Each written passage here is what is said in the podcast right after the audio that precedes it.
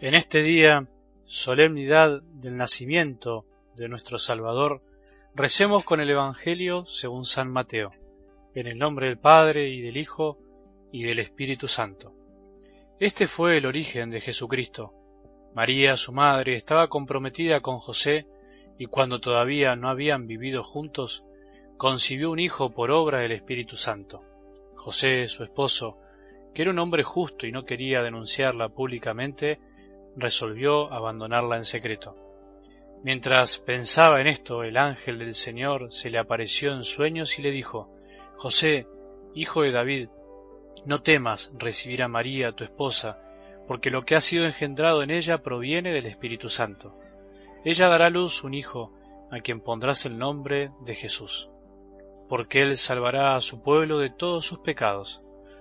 Todo esto sucedió para que se cumpliera lo que el Señor había anunciado por el profeta.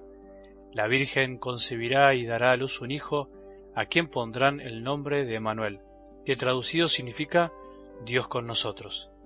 Al despertar, José hizo lo que el ángel del Señor le había ordenado. Llevó a María a su casa y sin que hubieran hecho vida en común, ella dio a luz un hijo y él le puso el nombre de Jesús. Palabra del Señor.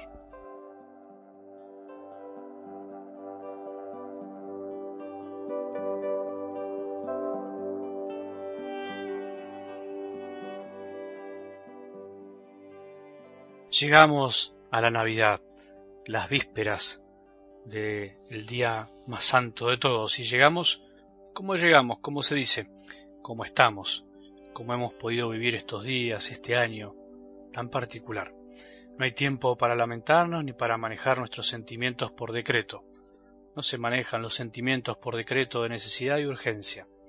Es verdad que intentamos hacer un camino estas semanas, pero cada uno llega como llega. No hay que inventar nada, no hay que tapar nada, ni tirar la basura bajo la alfombra. Hay que ser lo que somos y estar como estamos, pidiendo ser sorprendidos por Jesús de alguna manera. No sé cuándo escucharás este audio, si hoy, a la mañana, a la tarde o a la noche, o incluso si lo escucharás. Dios quiera que escuches el relato del nacimiento de nuestro Salvador, que lo escuches como algo sagrado. ¿Por qué no al lado de un pesebre? No importa dónde estés y con quién pases hoy la noche buena, por supuesto que sí, eh, con los seres queridos, Dios quiera, pero lo fundamental es que escuchemos también lo que pasó, para que entendamos lo que celebramos para que vivamos lo que celebramos. Si no, ¿qué vamos a festejar hoy a la noche y mañana? Te propongo y me propongo un lindo ejercicio. Imaginar que tenemos un niño recién nacido en los brazos. Si sos mamá te va a ser mucho más fácil, por ahí ya lo tenés. Si sos padre también, solo tendrás que recordar cuando tuviste a tu hijo por primera vez en brazos. Si no tuviste hijos, pensá cuando tuviste a tu hermano en brazos o algún sobrino, al hijo de un amigo o de una amiga. Todos podemos recordar ese momento tan maravilloso, es lindo hacerlo. Imaginemos que lo tenemos en brazos, como el más frágil que hay, como lo más tierno y delicado que podemos imaginar. No queremos despertarlo, molestarlo, no queremos hacer muecas ni nada por el estilo, no queremos que llore, no queremos que sufra, solo queremos que duerma y queremos mirarlo hasta cansarnos. Si sos mamá, ¿Cuántas horas habrás pasado con tu hijo o hija en brazos? Si no sos mamá o papá, ¿cuánto desearías tener a tu futuro hijo en brazos? Si tenés un niño, probá hacerlo directamente, en este momento o cuando puedas. Tomémonos un tiempo para pensar, meditar en esto. Es posible hacerlo.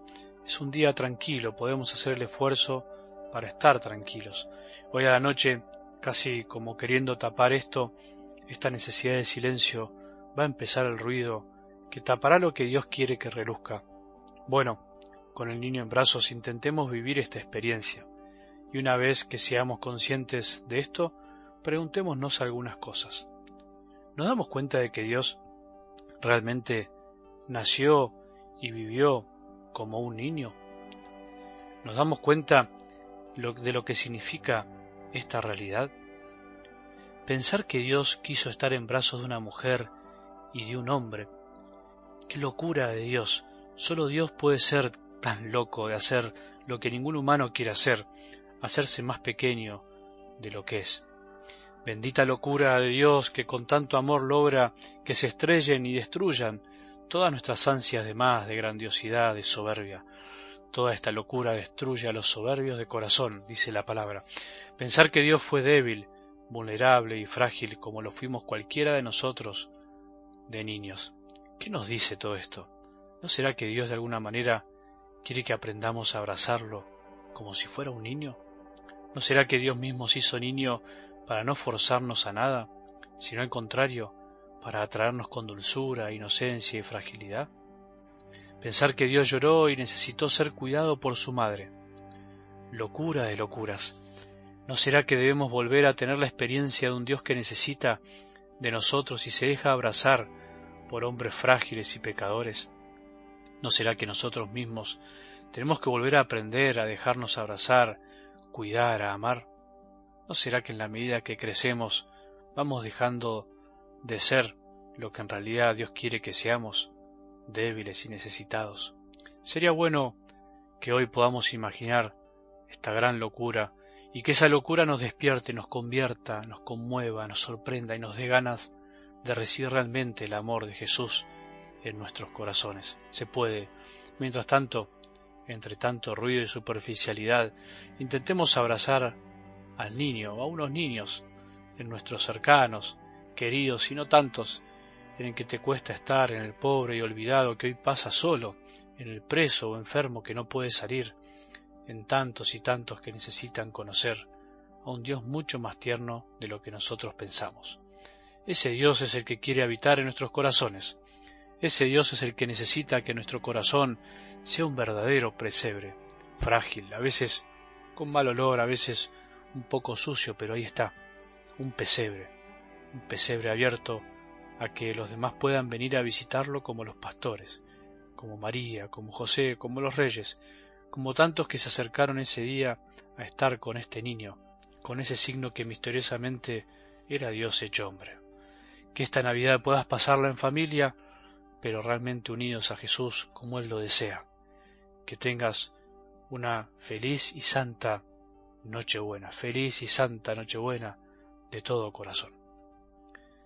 Que tengamos una noche santa y que la bendición de Dios, que es Padre, Hijo, hecho hombre por nosotros y Espíritu Santo, descienda sobre nuestros corazones y permanezca para siempre.